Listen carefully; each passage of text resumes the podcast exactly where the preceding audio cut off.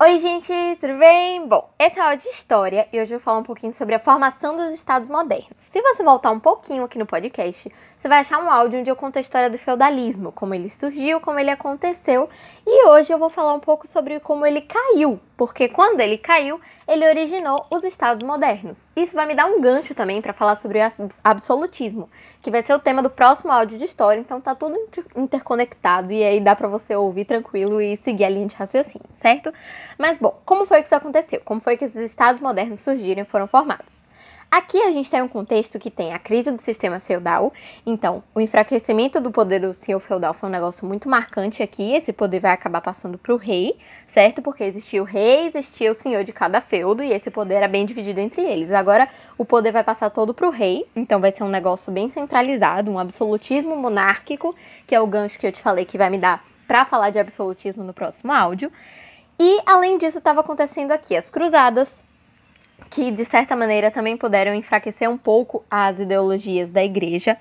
O renascimento comercial e urbano, que fortaleceu muito o comércio, que vai ser um ponto essencial aqui na formação dos Estados modernos, a crise do século XIV e por aí vai. Então, tudo isso deu origem a uma aliança entre a burguesia, a nobreza e o rei. Por quê? Eles buscavam fortalecer o poder real pela segurança. Isso quer dizer que o rei ia proteger a nobreza, ia dar cargos, ia dar pensões para os nobres, e unificar o mercado burguês. Por quê? Os burgueses tinham que pagar impostos para o rei, certo? Certo.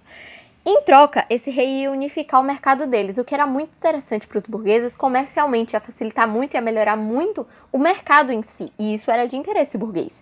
Então, todo, toda essa aliança foi arquitetada nessa época de formação dos Estados modernos para cada um desses setores que eu estou te dizendo, a burguesia e a nobreza, conseguirem sair dali com benefícios, certo?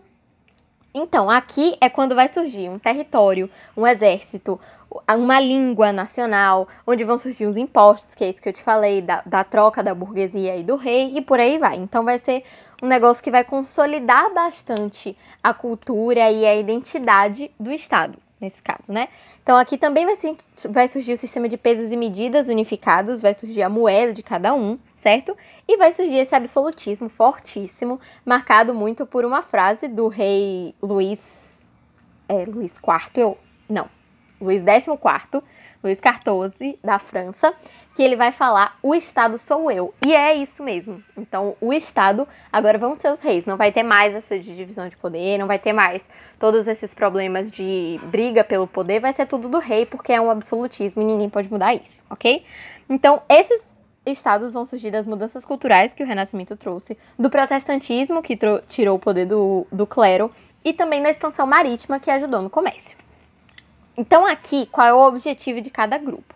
Eu te falei que a gente tem a nobreza, que a gente tem a burguesia e também tem a igreja, obviamente, né? Qual é o objetivo de cada um? A nobreza queria reprimir as revoltas camponesas e proteger suas terras e privilégios. Então, os nobres tinham as terras deles, os privilégios deles, que eles conquistaram ao longo do tempo e que eles não queriam perder. Então, o foco deles era proteger aquilo. E para proteger aquilo, eles precisavam reprimir, eles precisavam parar as revoltas camponesas, porque os camponeses vinham se revoltando contra a, contra a nobreza e contra esses privilégios, contra esse tanto de terra que eles tinham e que os camponeses precisavam. Então, o que, que a nobreza queria? Reprimir essas revoltas, fazer com que elas parassem, para que eles pudessem proteger as terras e os privilégios deles. Enquanto isso, a burguesia queria melhorar as estradas e a segurança pública para facilitar o comércio, além de unificar moedas, que foi o que eu te falei agora, que a gente vai ter uma moeda geral, um sistema de pesos e medidas unificado, era o que eles queriam para poder facilitar essas transações comerciais, certo? E a igreja queria basicamente proteger seus interesses, né? Que é, no fundo, no fundo, o que toda religião quer para poder, é, enfim, propagar a sua ideologia. E aí, nesse, nesse sistema absolutista, nesse cenário absolutista, surgiram os teóricos do absolutismo, pensadores que fizeram uma parte muito significante nessa história toda. São eles quatro principais: Maquiavel, Hobbes, Jacques Rousseau e Jean Baudin. Eu vou falar, eu não sei se é Jean Baudin, eu acho que é Jean Baudin, mas eu, o foco é eu vou falar de cada um separadamente, começando por Maquiavel. Maquiavel escreveu aquela obra famosa, O Príncipe, que dizia basicamente como é que o príncipe deveria atuar para se manter no poder. Calma. O objetivo de Maquiavel era ensinar um príncipe, ensinar um nobre a se manter no poder independentemente do resto. Ele acreditava que um soberano precisava manter um bem comum, mas não porque ele estava buscando a felicidade geral, mas porque a felicidade geral resultaria nele se mantendo no poder. Deu para entender? Então, o objetivo do príncipe vai ser se manter no poder de qualquer maneira. Ele não quer ser amado porque ele não quer ser visto como um pai, mas ele não quer ser odiado porque ele precisa se manter no poder, certo? Então, o ideal seria ele ser temido, vamos dizer assim. Os atos dele seriam avaliados pelas consequências desses atos, não pela moral. Então, ele pode fazer uma coisa terrível, mas que vai resultar no, no poder dele, então deu certo o que ele estava planejando. Para ele, os fins vão justificar os meios, certo? E aqui o Maquiavel vai separar muito o Estado da religião, porque ele acreditava muito nessa coisa de, de poder, de exército poderoso, de nobreza poderosa, e isso não tem nada a ver com Deus, ou com religião, ou com crença nenhuma, ok? Agora a gente passa para Hobbes, que escreveu aquela obra O Leviatã, que foi a teoria do contrato social, certo? Ele foi aquele que trouxe aquela frase famosa do homem é o lobo do próprio homem, e ele acreditava em uma autoridade única. Então ele acreditava que esse absolutismo acabaria com a desordem e a insegurança. Assim como Maquiavel acreditava que você deve concentrar o poder todo em você e lutar para manter esse poder, Hobbes acreditava nessa ideia de autoridade única. Então, de que se tivesse um absolutista, a desordem, a insegurança de você perder o poder e a, toda a confusão acabaria, certo? Então, aqui em Hobbes, o indivíduo deve ceder seus direitos para o Estado, porque o Estado sabe o que é melhor para você e o Estado vai proteger a nação. Em terceiro, tem Jacques Bossuet, Bossuet que ele fazia a, a teoria do direito divino dos reis. Então, ele divinizava, divindava os reis, ele acreditava que os reis tinham sim que ter o poder absoluto, o poder completo, e ele tinha uma obra chamada de Política Tirada das Palavras da Própria Escritura. O que, que, ele acreditava? Ele achava que um rei era predestinado por Deus ao governo, e essa responsabilidade do, do rei seria só perante a Deus. Então ele só responde a Deus. Porque existe um rei, então existe uma fé, então existe uma lei. Ele dizia assim. Então, o rei é o master que você possa imaginar, porque acima dele só tem Deus, então ele só deve a Deus e mais ninguém, certo? Então o poder pertence a ele mesmo.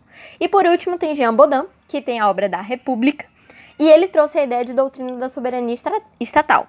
Então, ele acreditava que o monarca tinha que ter a autoridade de Deus, que era dada por Deus ao monarca, né, assim como Jacques Rousseau, que era máxima e produtora de leis. Então, sim, ele tinha que controlar tudo, isso aqui era o certo, e que os súditos deviam trabalhar em obediência passiva. Então, que você não deve reclamar, você não deve se rebelar, você não deve contestar, você deve só aceitar tudo que está acontecendo com você, certo? Então, em resumo, o que é está acontecendo aqui? Aqui vai surgir um Estado absolutista que apoia os negócios da burguesia, que sustenta os nobres, que paga rendas, então que deixa as pessoas relativamente felizes.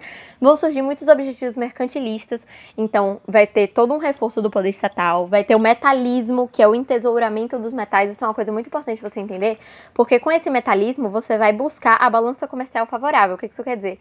Você fazer mais exportações do que importações, então você vender mais do que comprar para você lucrar. Isso era a ideia daqui do, do mercantilismo, desse comercialismo que surgiu principalmente na Inglaterra, que se propagou pelo comércio marítimo, inclusive com protecionismo excessivo. Então eles tinham muito essa coisa de proteger a sua economia e de fazer com que a burguesia e o Estado ascendessem. Isso tudo também resultou na Revolução Industrial Inglesa. Então, tudo isso de comercialismo, de mercantilismo, de metalismo, desse entesouramento do ouro, do, do prata, que quanto mais ouro, quanto mais prata um país tem, mais rico ele vai ser, tudo isso era muito importante nessa época, certo? E para poder alcançar esses objetivos que eu te falei agora, de reforço do poder estatal, de metalismo, de balança comercial favorável, que é um objetivo muito, muito, muito grande deles, eles tomaram ações mercantilistas, que é uma coisa que eu não falei ainda, que eu vou falar agora no finalzinho do áudio, que são basicamente as barreiras alfandegárias. Então, é você criar uma lei para restringir o comércio em fronteiras. Então, você não pode simplesmente fazer comércio com qualquer um. Isso é parte desse protecionismo excessivo que eu te falei aí, certo? Então, é você proteger a sua economia dentro do limite do seu país ou dos seus aliados. Essa expansão marítimo colonial também que eu te falei muito, que é muito importante nessa época, que essas navegações vão propiciar muito o comércio para acontecer da maneira certa, de uma maneira que seja benéfica para todo mundo. O aumento da população e as manufaturas nacionais também. É aquela ideia de você fazer seu, seus próprios suprimentos e seus próprios, enfim, artigos para que você não precise importar e sim exportar, para que você não precise comprar e sim vender, certo? Daí vem as, as manufaturas, as indústrias nacionais. Aí agora você passa para o próximo áudio onde eu vou falar de absolutismo, como aconteceu o absolutismo em cada um dos países da Europa, certo? É isso, um beijo, até daqui a pouco.